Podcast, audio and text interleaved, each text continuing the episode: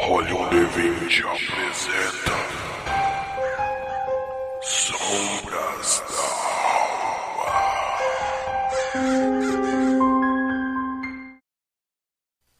Sugerimos ouvir esse episódio usando fones de ouvido.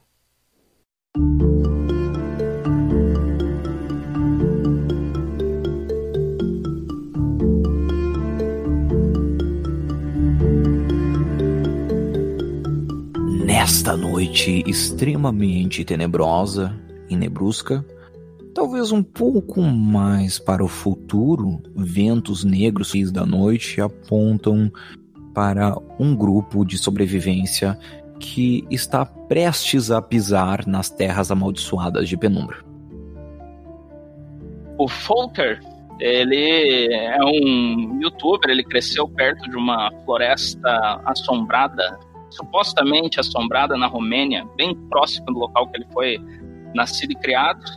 E ele sempre andou e vagou pela floresta e sempre viu aqueles turistas que vinham explorar em busca de algum fantasma ou qualquer coisa do tipo. E ele, Volker, nunca viu nada disso e sempre achou isso engraçado, até que um dia ele decidiu iniciar um canal no YouTube para descredenciar esses bruxos que iam até a floresta tentar abrir portais para o outro mundo. Ele achava ridículo e então ele criou esse canal de YouTube e ele passou a invadir locais abandonados com lendas urbanas, seja de propriedade privada ou prédios do governo, fábricas antigas, enfim, e ele invade esses lugares filmando e posta no YouTube com o intuito de uh, acabar com essas lendas por bel prazer dele e com o intuito, obviamente, de sempre aumentar os viewers, né? É uma babaca, né? Acaba a alegria alheia, né? Adorei. Adorei os personagens de vocês. Tá muito bom tudo. Quero também um pouquinho sobre o Joel Santos. Adorei, os, os nomes são ótimos, gente. Muito bom, muito bom, muito bom. Joel Santos é isso aí, cara. É um detetive que já viu de tudo, perdeu fé na humanidade, resolveu fazer seu próprio caminho, mesmo porque a polícia não paga bem. Esses influencerzinho babaca aí que ganha 10 vezes o que eu ganho só fazendo vídeo dentro de casa. não sabe o que é a rua. Eu não vou dentro de casa, cara. Não, mas aí fica lá editando os videozinhos, botando musiquinha, não sabe o que é a rua, não conhece o que é as vielas da, da, da vida. Entendi.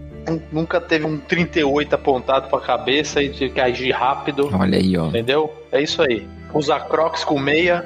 Usa crocs.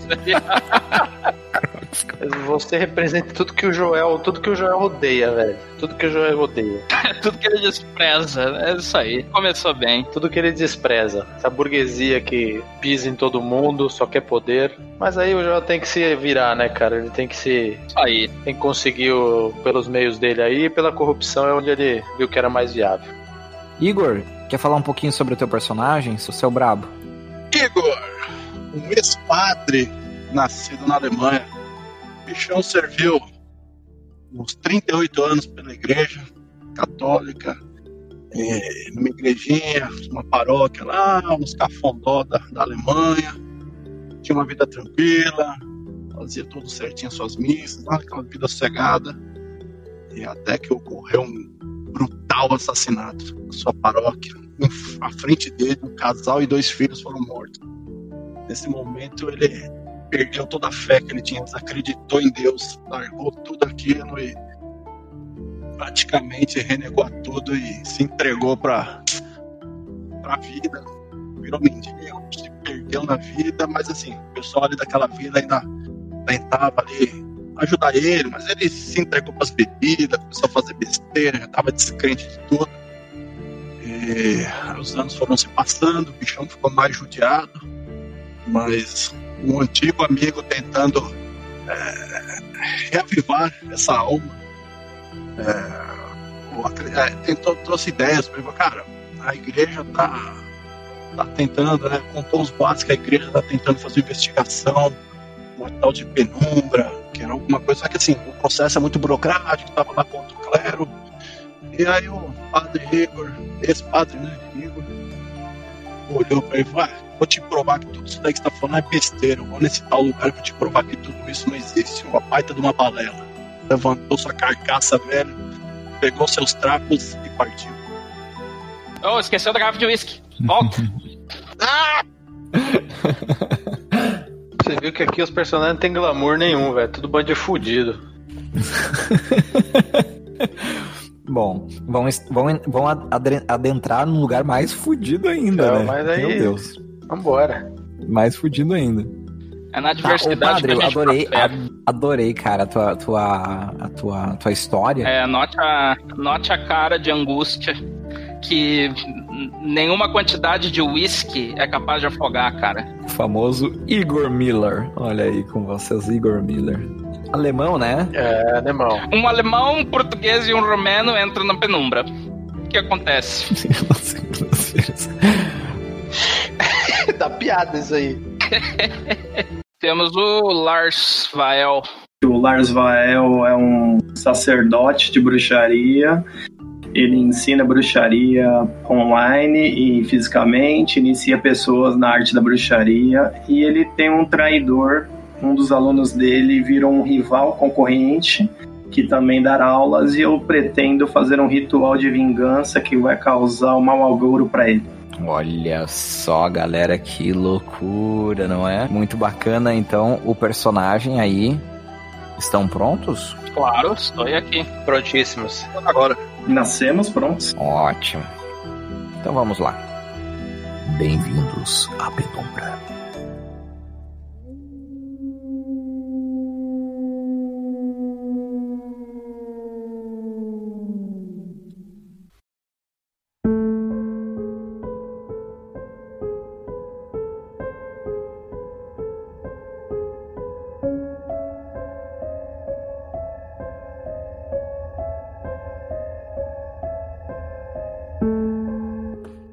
Naquela manhã, acordou o nosso querido Igor Miller, ouvindo os corvos. E eram corvos que chamavam a atenção de Igor Miller. Os cavalos lá fora faziam com que ele acordasse em sua cabana, ao lado da igreja. Igor Miller suspeitava de algo, pois ele estava acordado e estava todo ensanguentado em sua cama. Hoje é lua cheia. Passos corriam em direção à casa de Igor Miller. Igor acorda e vê que existem muitos cordeiros caídos no chão, todos dilacerados. Ele não está com suas roupas, apenas neste momento que ele se levanta da cama e ele toca os trapos que haviam sido rasgados da noite passada, talvez lembra do que talvez possa ter acontecido. A maldição. Mas ele não acredita em nada disso. Ele virou as costas para isso. Mas o que, que é isso que está acontecendo com ele? Por que ele acordou aqui, ensanguentado nessa cama e cheio de cordeiros? Será que é realmente Deus que surgiu para castigá-lo por seus atos? Ou seria um convite para teu maior pesadelo? Miller! Eu sei que você está em casa. mas que droga está acontecendo aqui? Que diabos? Quem é que está gritando? Deixa eu dar até essa porta, maldita. Miller, Fale, homem, quem é você? por favor, desça aqui embaixo. Sou seu primo. Ah, peraí. Melhor não, não desça. Eles estão vindo. Quem? Estão vindo te pegar. Os caçadores vão te matar. Eles estão atrás de você, Miller. O que está acontecendo aqui? Eles vieram pedir sal mais cedo. Eles pediram sal hoje pra você, Miller. Ah, Dizem que você foi lá buscar o sal. Só que buscou alguns cordeiros também. Eu estou só te ajudando. Fuja! Por favor, droga. foge! Eu deixei um cavalo aqui embaixo pra você. Fuja! Antes que eles te peguem. Tá bom, maldição. Igor Miller, naquele momento, veste os trapos que estavam ali no chão. Exatamente estes que ele está vestindo ali. Ele se lava rapidamente, veste aquelas roupas e, e desce lá embaixo juntamente com quem estava ali corra o mais rápido que você puder para aquela floresta. Vá, corra. Tô entendendo é nada. Bom, seja lá o que for, vambora. Naquele momento, o Igor sai correndo a cavalo e vai em direção àquela floresta, adentrando naquele lugar totalmente soturno. E naquele momento, vários cavaleiros vêm chegando. Ah, senhor, aonde está seu primo, senhor August Miller?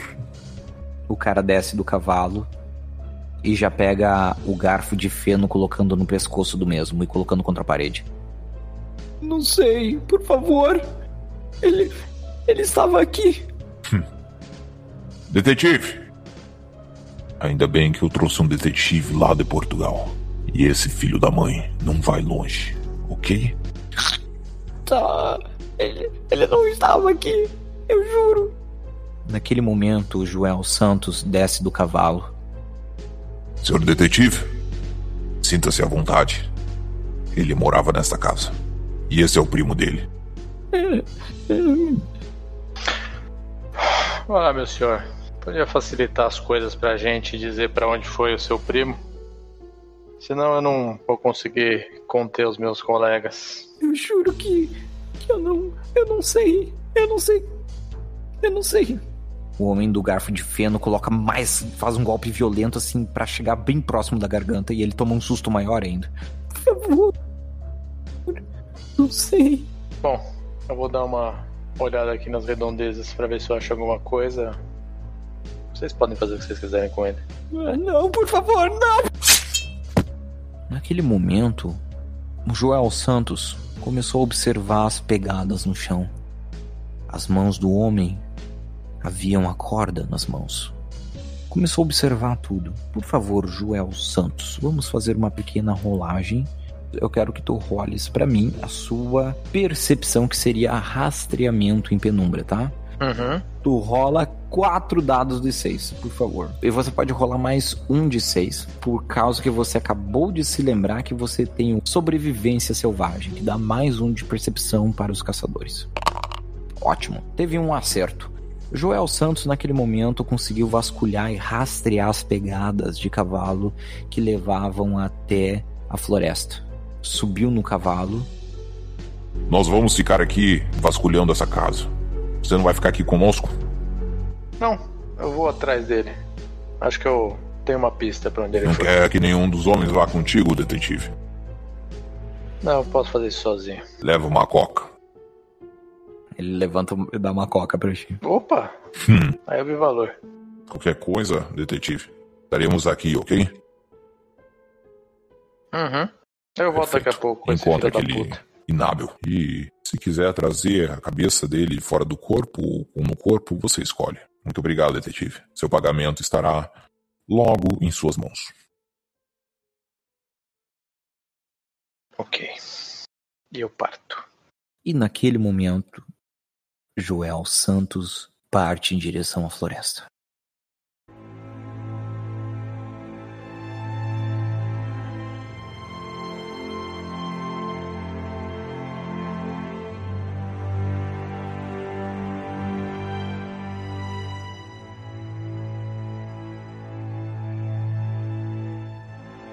Um pouco mais distante dali, quer dizer, alguns metros, o Lars estava em uma cabana com seus conhecimentos obscuros.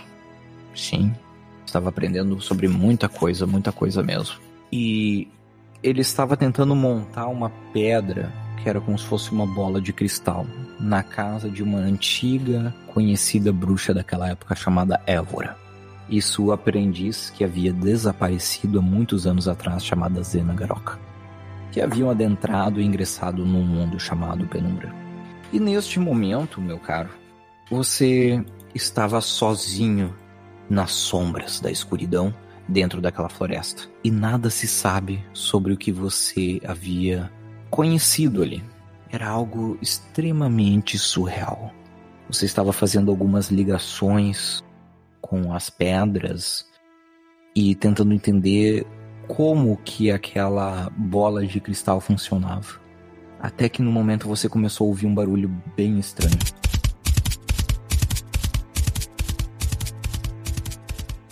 Um cavalo para e desce imediatamente. O cara abre a porta e entra na sua cabana. Ei. E se dá de frente contigo. Quem é você? Como que entra aqui na casa dos outros sem avisar? Igor toma um susto. É, maldição.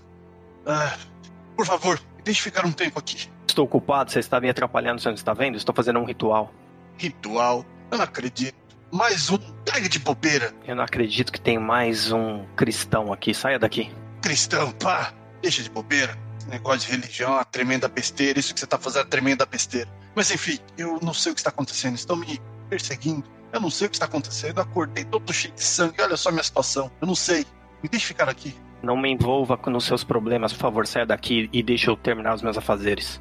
Mas você tá fazendo besteira, moleque. Você é jovem desse jeito, gastando seu tempo com essas bobeiras, essas pedras. Dá um tapa nessas pedras, assim. Quem é você para me julgar, seu velho? Aí eu levanto assim e me aproximo de você. Sou Igor Miller. Eu. Enfim. Não importa quem eu fui. Você está ferido, é isso? Está vindo alguém aí. Eu escondo, escondo atrás da porta. Shhh. Mais um. Naquele momento, abre a porta. Era Joel Santos. O que você está fazendo aqui também? Eu não sei, mas eu segui um cheiro de cachaça por toda a floresta. Então, acredito que quem eu estou procurando está aqui dentro da sua casa. Bom, então por favor, leve ele embora e não me atormente mais, que eu tenho muita coisa para fazer. Mas, senhor Joel, o que, que você tá querendo atrás de mim? Olha a minha situação. Eu não sei, alguém tá me pagando para pegar você, então é assim que as coisas funcionam. Mas como assim? Você é mercenário? Temos que sobreviver de alguma forma. Espere um pouquinho. Vocês estão vendo que vocês estão atrapalhando uma pessoa? Vocês estão dentro da minha casa, eu estava fazendo meus rituais aqui, e vocês chegam sem me conhecer, sem ser convidados, e acham que podem ficar aqui dentro me atrapalhando? Por favor, saiam daqui. A porta é a serventia da casa. Vamos conversar ali fora, Joel. Naquele momento, Lers acabou de ver uma crueldade. Eles haviam mexido nas tuas pedras do destino. E algo terrível estava prestes a acontecer, porque a palavra morte estava escrita nas pedras. Não, eu não acredito que vocês fizeram isso. Por que, que vocês me atrapalharam nessa hora? Olha o que está acontecendo. Pesadelo estava escrito agora. Não, era tudo que eu não queria passar. Foi, jovem? Vocês não entendem. Barulhos lá fora são ouvidos.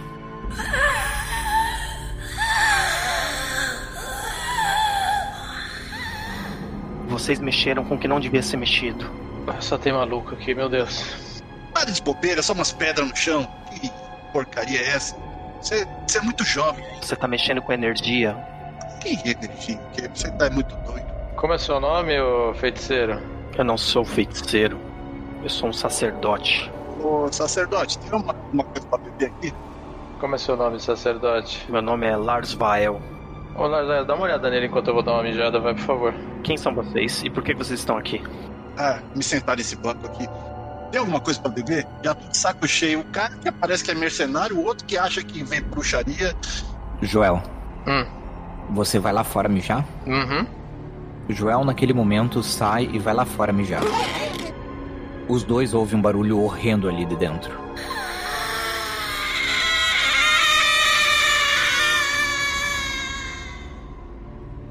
O que foi isso? Misericórdia. Qual é o seu nome, velho? Você ouviu o que aconteceu lá fora? Dá uma olhadinha pela janela. Qual é o seu nome? Meu nome é, é Igor. Já falei. Igor, fica aqui no canto.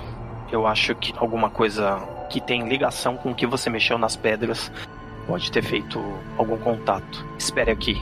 Vou fazer um feitiço para te proteger. Aí eu pego um pouco de sal grosso do meus, do- dos meus componentes, desenho um pentagrama no chão e falo: fique dentro. Ah, Você vai ficar protegido. Espere eu voltar e não saia. você tá de brincadeira. Eu arrasto o velho até ele ficar dentro do pentagrama. Era só o que me faltava. Agora eu acredito em bruxaria. Eu pego o sal, borrifo o sal no ombro, nos dois ombros, e es- espio pela fresta da porta. Já acabou? Naquele momento, Igor perde a visão de Lers, enquanto Lers sai e vai até a porta, correto, Lers? Isso foi até a porta. No momento que Lers volta, vê que Igor não está mais ali. Nossa. O pentagrama está no chão? o pentagrama não está mais no chão. Existe um buraco lá dentro. Nossa, eu vou me, vou me aproximar e observar se eu consigo enxergar alguma coisa dentro. Naquele momento, você não percebeu, mas algo muito bizarro empurrou você para dentro deste buraco.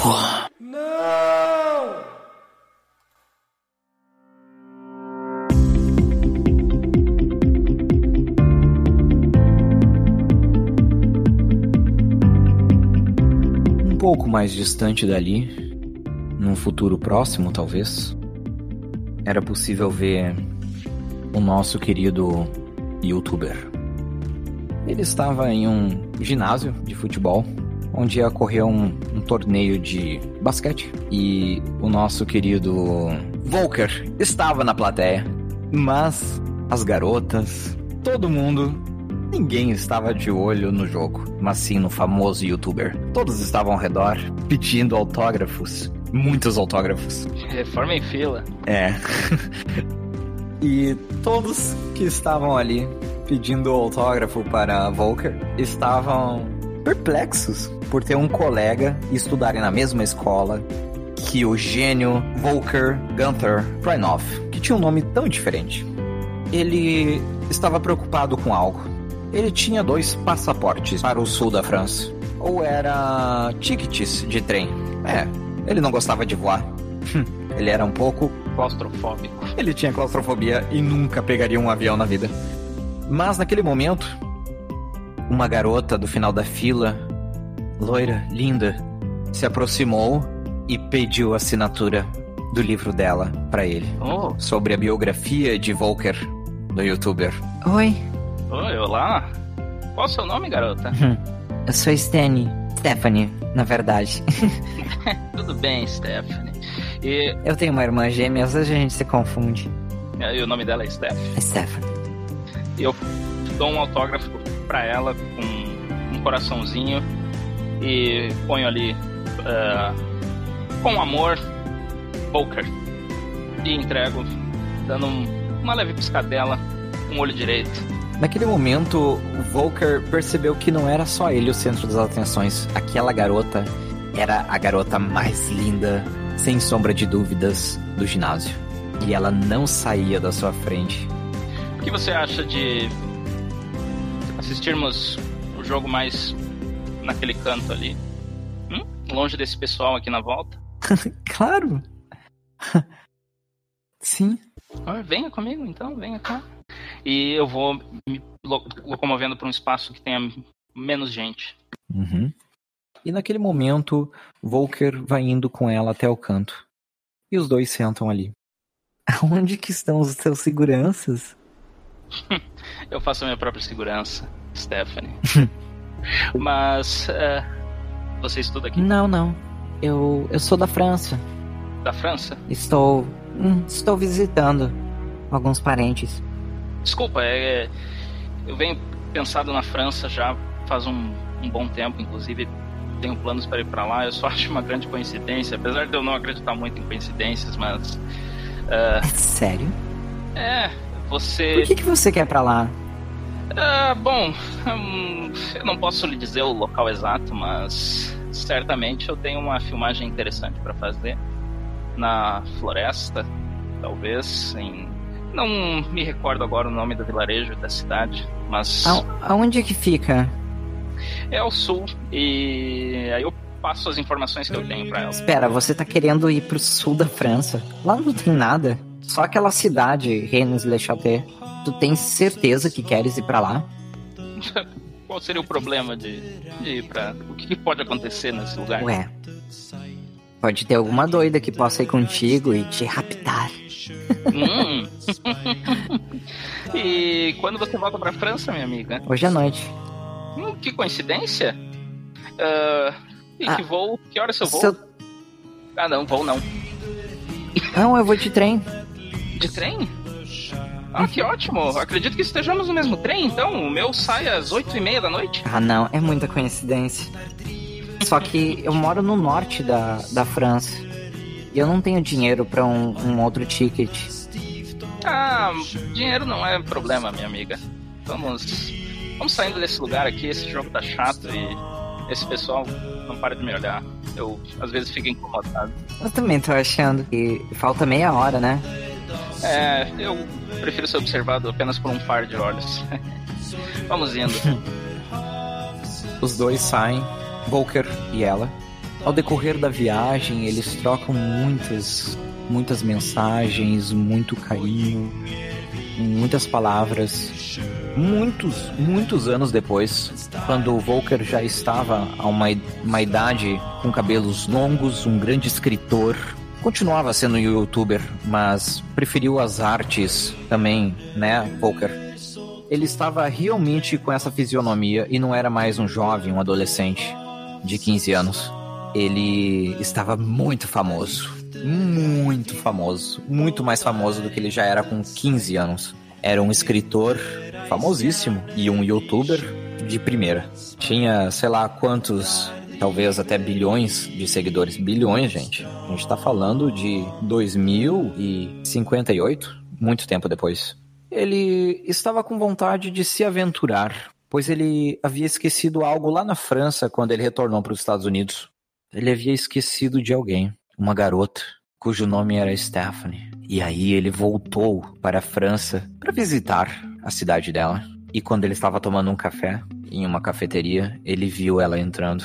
A primeira coisa que fizeram foram se beijar na frente de todos.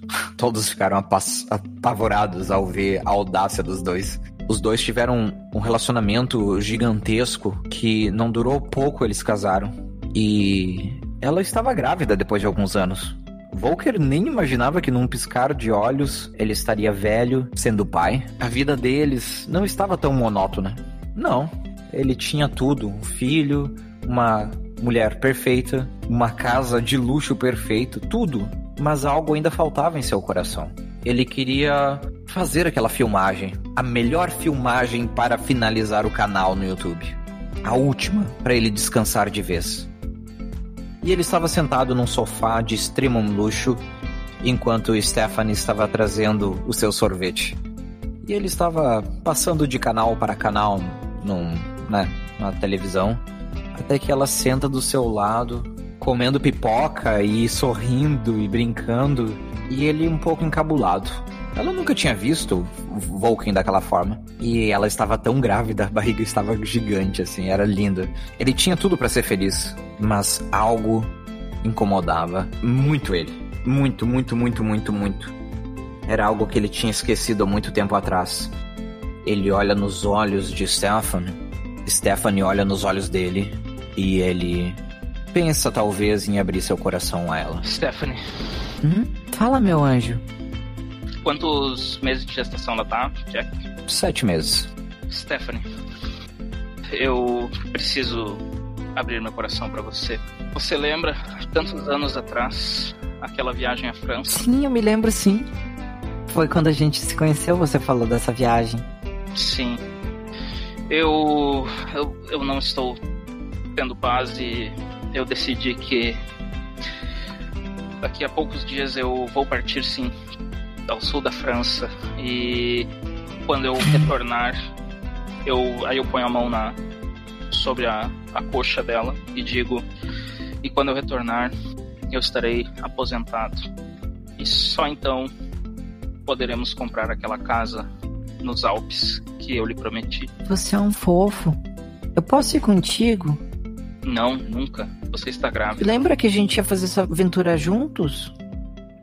E, Stephanie, nós fizemos muitas aventuras. Lá pode ser perigoso para uma gestante. Se talvez depois do nascimento a gente possa repetir viagem. Eu tenho certeza que. Lembra, meu amor, que eu adoro fazer aventuras contigo. Eu sei, tudo nós... isso é muito mágico para mim. Eu entendo, Stephanie. Você é tudo para mim. Meu amor, meu amor, por favor, não, não me faça levar você distante, por favor. Eu, eu lhe peço que reconsidere o seu pedido. Eu não gostaria de sair dessa casa, nessa viagem, com o sentimento de que eu desapontei você. De forma alguma. Eu só peço que aceite. São, são apenas algumas semanas, eu vou estar de volta e eu tenho certeza que tudo que eu encontrar lá vai permanecer lá por um bom tempo e nós poderemos fazer essa viagem juntos. Perfeito. Então, nos vemos. Eu beijo ela. Ótimo. E naquele momento, Tolkien arruma a mala e pega o trem para o sul da França, em Rennes-le-Château. Chegando lá, a viagem foi muito bacana, muito bacana mesmo. E o nosso querido youtuber, agora querendo finalizar sua carreira, se depara com um vilarejo tão belo, mas tão belo, e chama muito a atenção dele. Ao chegando lá, ele já vai tirando algumas fotografias dos lugares. Ele tira muitas fotos, muitas fotos, e tentando entender, ele tem um, um panfleto na sua frente, no trem. Desejas ler esse? Sim, certamente. Ótimo. Naquele momento, Volker percebe que esta viagem era uma viagem que levava-o para uma cidade onde acolhia em torno de um milhão de visitantes por ano a este lugar chamado Rennes-le-Château. E este lugar era um lugar turístico, menor que Frederico Westphalen, o pessoal que mora em Frederico Westphalen. É uma cidade de não sei quantos mil habitantes, mas é quase nada, nada, nada, nada, gente. É muito pequeno. 30 mil, eu acho. É 30 mil habitantes, né? É. E Rennes-le-Château, aquele panfleto, dizia que era um, um lugarzinho bem misterioso, onde um padre havia ficado rico há muito tempo atrás. Ninguém se sabe como. E este lugar era conhecido como um lugar das maiores conspirações do mundo.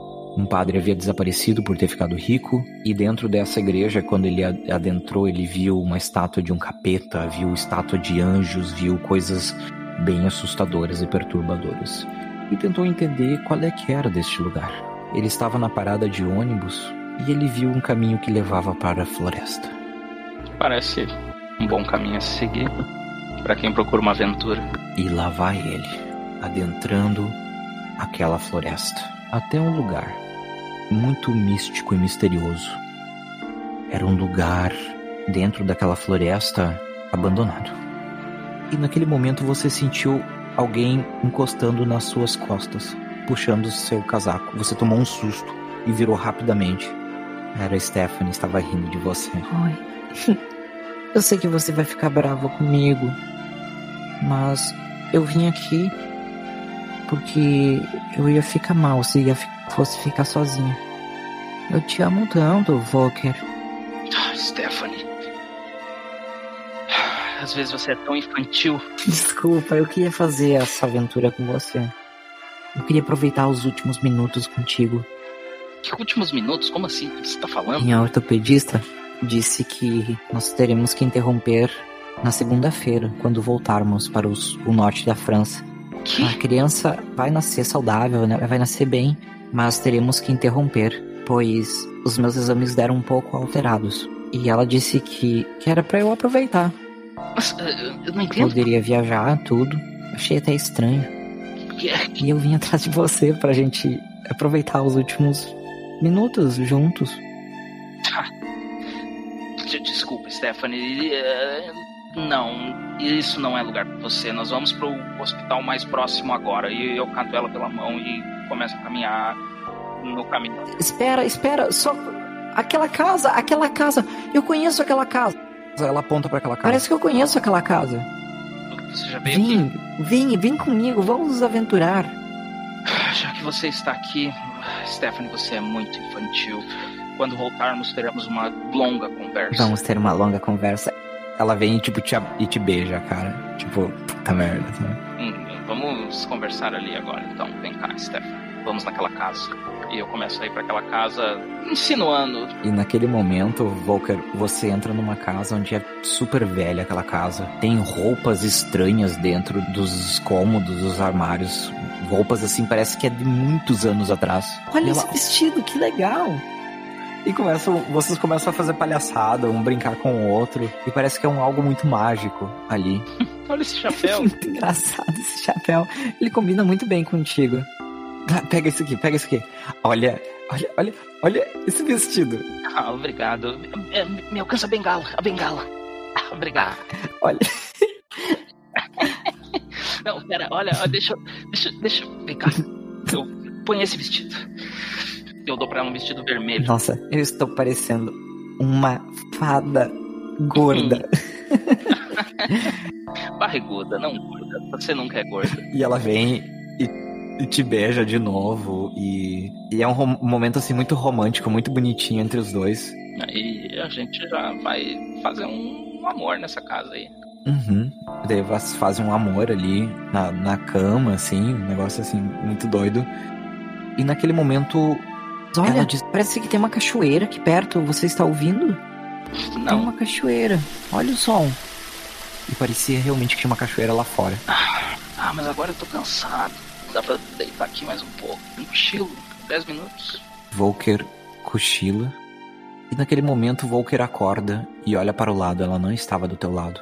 Eu olho em volta e, e começo a chamar. Primeiro, baixinho, Stephanie. Stephanie? Stephanie. Stephanie! E começo a sair da casa, chamando. No momento tu sai da casa. Tipo, tu sai correndo assim, Stephanie! E ela diz pra Eu você. estou aqui, bobalhão. Você olha pra trás, ela tava ali, tipo, no gramado, comendo um abacate, uma coisa assim. Só que eu comi tudo já. Era o último que tava aqui. Ah, sem problema, está alimentando dois. Olha aquilo lá, uma cachoeira. Vamos. Eu já tinha olhado pra direção onde tá essa cachoeira. Uhum. Cara, tu ficou com vontade de correr até lá. Tipo, sabe, uma vontade de correr até lá. Vamos, vamos! Uma empolgação que tu deu vontade de correr até lá. Eu começo a correr, mas eu vou segurando a mão da Stephanie, da- do meu amor, e Sim. eu vou correndo na velocidade que ela consegue correr. Rola tua volição. 17. 17. Naquele momento, Volker, que você viu aquela cachoeira, você sentiu uma vontade. Rola pra mim um de seis. Tem que ter um acerto. Você sentiu uma vontade de ir na frente, sabe? Subindo uns galhos. Ela tava próxima de ti, tipo, era um metro de distância de ti. Tu tava meio que. Tinha uns galhos na tua frente. Tu tinha que subir e depois dar a mão pra ela, sabe? Então tu meio que Certo. correu assim um pouquinho, sabe? E subiu. E, e naquele momento, Volker, que você, tipo, virou pra trás assim pra dar a mão pra ela, pra ela subir, ela havia desaparecido, cara. Stephanie? Stephanie? Não seja boba. Eu desço e começo a procurar ela. Nada. Volker não encontra ela. Telefone. Eu tenho celular. Está sem sinal. Que diabo, não é possível. E aí eu começo. Stephanie! E começo a gritar. E nada. Eu vou para um terreno elevado e grito tão alto que o eco pode ser ouvido até em Paris. Naquele momento, Volker, que você foi até esse lugar, subindo a montanha, você tava com o teu coração encharcado de raiva e medo e preocupação, cara. Tu tava muito agoniado, muito agoniado. Tu não sabia o que tava acontecendo. Você tava subindo aquele morro e você viu como se fosse, cara, tu tava perdido, cara, na floresta. Tu tava muito perdido. Perdido antes.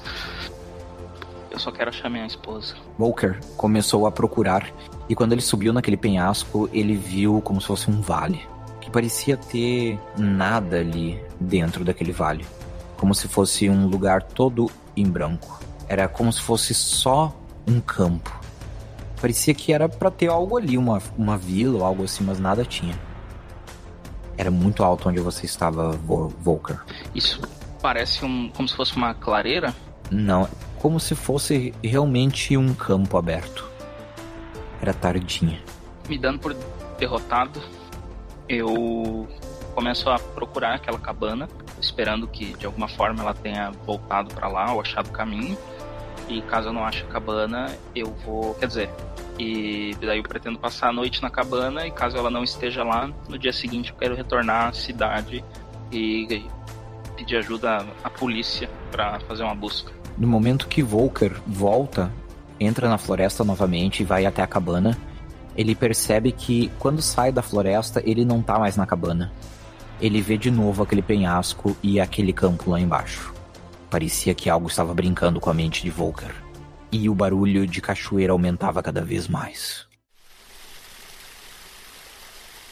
Eu começo a seguir o som de cachoeira. E ele te levava até aquele campo lá embaixo. Eu desço até o campo. Volker desce até o campo. Eu começo a acelerar o passo, porque tá escurecendo. Você, você começa a ouvir gritos parecendo que fosse dela. Eu corro. Volker, naquele momento, está correndo, ele cai no chão. E quando você cai no chão, Volker, você chorando, com muita raiva, tentando lembrar de onde está Stefan. Você olha pra frente e de repente você vê que tem uma um vilarejo gigantesco na tua frente. Que está acontecendo comigo? Tu se levanta, tipo, rapidamente e de repente você não tá mais vendo o vilarejo.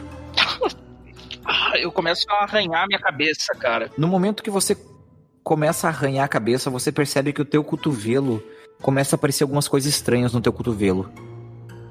E você tem vontade de colocar a mão e colocar a cabeça ali pra tentar ver algo. Parece que é no ar, assim, sabe? Uma coisa que tá mexendo no ar, muito estranha. Eu, sem entender, eu tento, eu abro meus braços de maneira aleatória, como se fosse pra tentar tirar alguém que tivesse em cima de mim, sem entender e passando a mão na cabeça. Eu olho pro meu cotovelo, ofegante, com medo, quase desespero e sem entender, eu passo a mão por fim nos meus cotovelos e olho para as minhas mãos e os meus braços. Eles estavam normais agora. Parecia que era ali.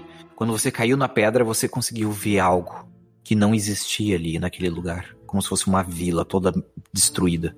Eu, chorando, eu ponho a mão na minha bolsa e eu puxo a minha câmera e botando a mão, tipo, eu ponho a câmera exatamente na frente dos meus olhos e eu tampo, uso a minha mão para tampar a minha visão periférica e eu só tô olhando o terreno ao meu redor através da minha câmera. Você vê o campo na tardinha.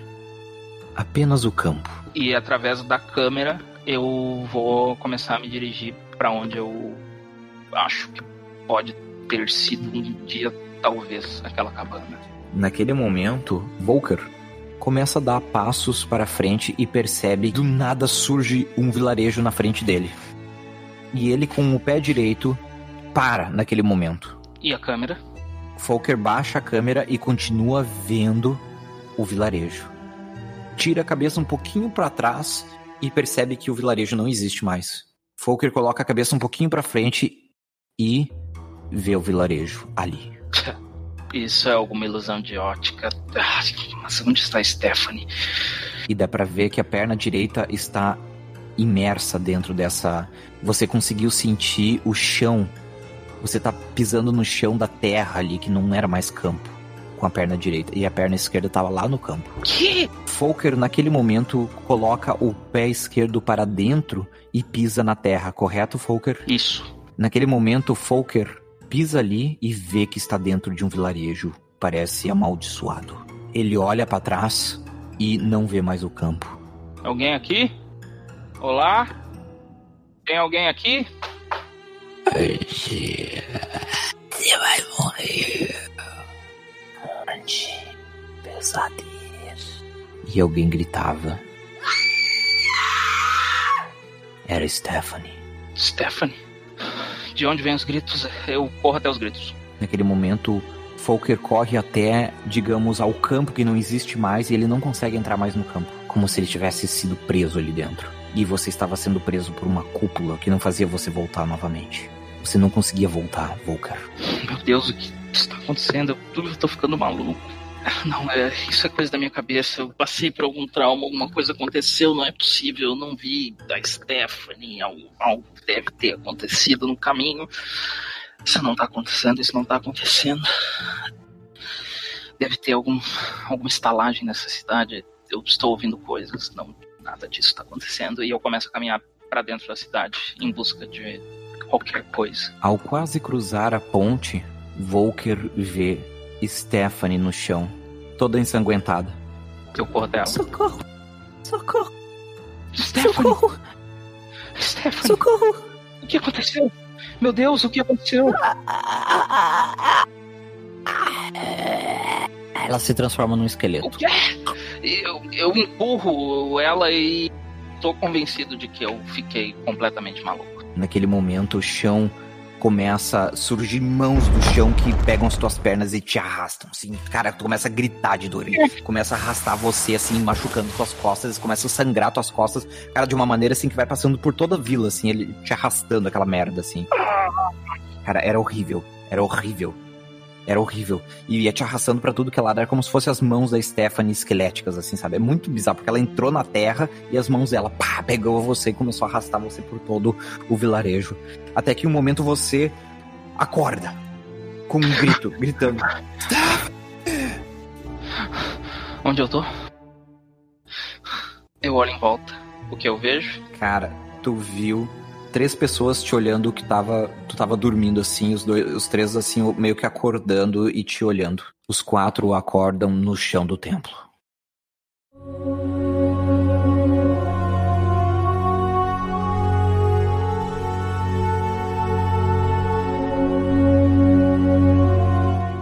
Quem são vocês? Que é isso? Eu te pergunto, vocês me sequestraram? Eu tenho dinheiro, eu pago vocês. Mais um maluco? Ele tá com vocês, é isso? Maluco, olha a tua roupa, tá uma fantasia. Tá com você, Igor? Mas Que cheiro de cachaça é esse? É o nosso amigo aqui. Que negócio é esse, não? Ai, meu Deus do céu. Hoje é dia. Ai meu Deus, mais uma. Eu acho que. é, Sei lá. Tá satisfeito, Igor? Olha o que você fez. Olha o que, que você causou. Eu? Sim, você mexeu onde não devia. Você para de acreditar nessas superstições? Essas suas superstições de criança. Vocês são tudo crianças, não sabem. Agora eu tenho que trabalhar com aquilo que você estragou. Trabalha. Não sei o que eu vou fazer agora. Eu começo a pegar um pouco de sal grosso, assim, começo a a jogar assim pelo chão. Eu pego uma vela laranja, eu acendo e eu me prostro assim com a vela no, no chão onde tá o sal e eu começo a, a fazer umas orações em italiano. Isso é voodoo? E eu procuro a minha câmera pra começar a filmar isso. Eu procuro meu cavalo. Rola um D20. Lars, rola um D20. Naquele momento, as velas eram apagadas instantaneamente. Olha assim. O que você fez, Igor? Maldição! Eu quebro a vela e jogo pra cima. Para de acreditar em superstição. Essas bobeiras não existem. Eu acho que a gente tem que se atentar nesse sangue todo que se espalhou. Esse maluco desse tal de Joel, seu nome, né? Joel, tá vindo atrás de mim. O que, que tá acontecendo aqui? Isso aqui parecendo um circo. Eu que o diga. Olha a roupa de vocês. De onde é que vocês saíram? Que vocês estavam numa festa de fantasia? E pelo amor de Deus, vira essa boca pra lá, velho. Ô, bodinho, fica na boa aí que senão eu te dou um tapa. E de onde veio você com essa roupa parecendo um alienígena? Eu vim. Eu, eu vim da Romênia. Ei, lá, Romênia. Romênia. Tá, ignorante. Você só conhece o seu bar? Seu esquisitão. O que, que é esse negócio que você tá aí todo iluminado aí, fica acendendo luz? Que porcaria é essa? Isso aí sim deve ser uma magia. Isso é uma câmera. Que que, que é câmera? Nunca viu uma câmera também? É. Uma câmera teria o tamanho dos seus ombros. Tá bom. É, eu tento ligar ela, ela tá funcionando, Jack. Está funcionando. Eu mostro pra eles, não, é minha câmera, olha aqui. E eu tiro uma foto deles ali. E mostro. Meu Deus, naquele momento que ele tira a foto e mostra pra eles, cara, tu toma um susto que tu derruba a câmera no chão, um de 20. Cara, tu derruba a câmera no chão, ela não quebra. Mas, cara, tu viu. Cara, tinha um quilo de espíritos, assim, dentro daquela foto. Tipo, atrás de vocês, ao redor de vocês, tava a coisa mais horrível. Tava, vocês estavam mergulhados num, numa piscina de espíritos. Vocês estavam dentro de um templo. Começa, o que, que, que que tem ao meu redor, à minha volta? Naquele momento, todos vocês viram, pararam e, assustados com aquela fotografia, observaram o templo que era iluminado pela tarde por um pouquinho de sol e algumas velas.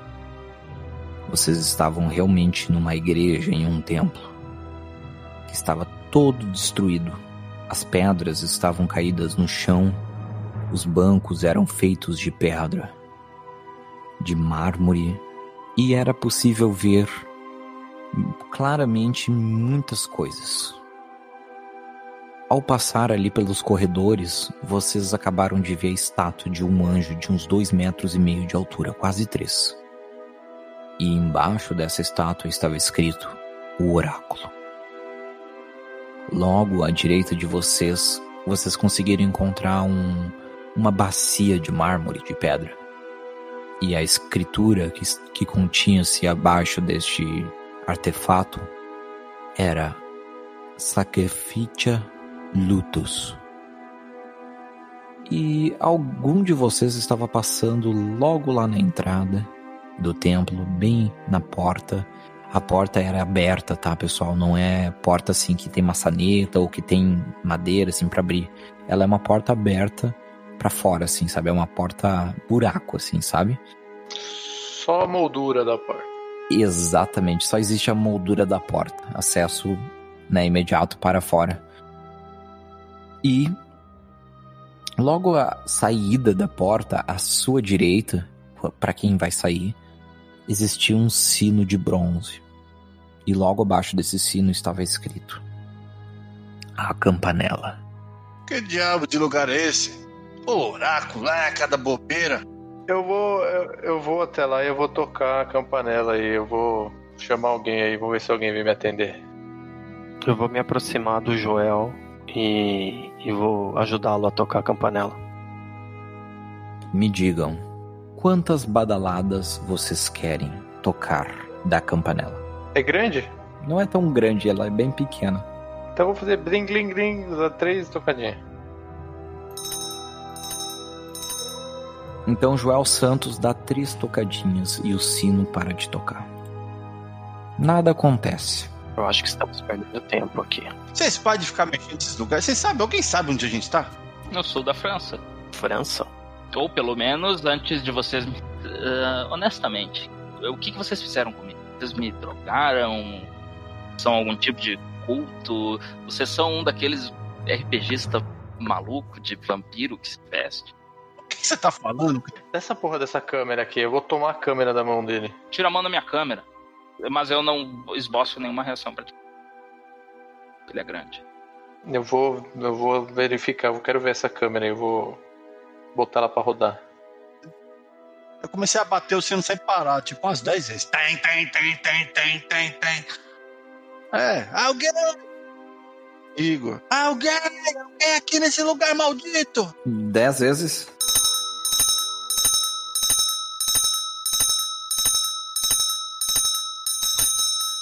Todos se ajoelharam no chão, com uma dor no ouvido horrível, sangrando os ouvidos. Ah! Ah, Maldição, Igor, sempre você.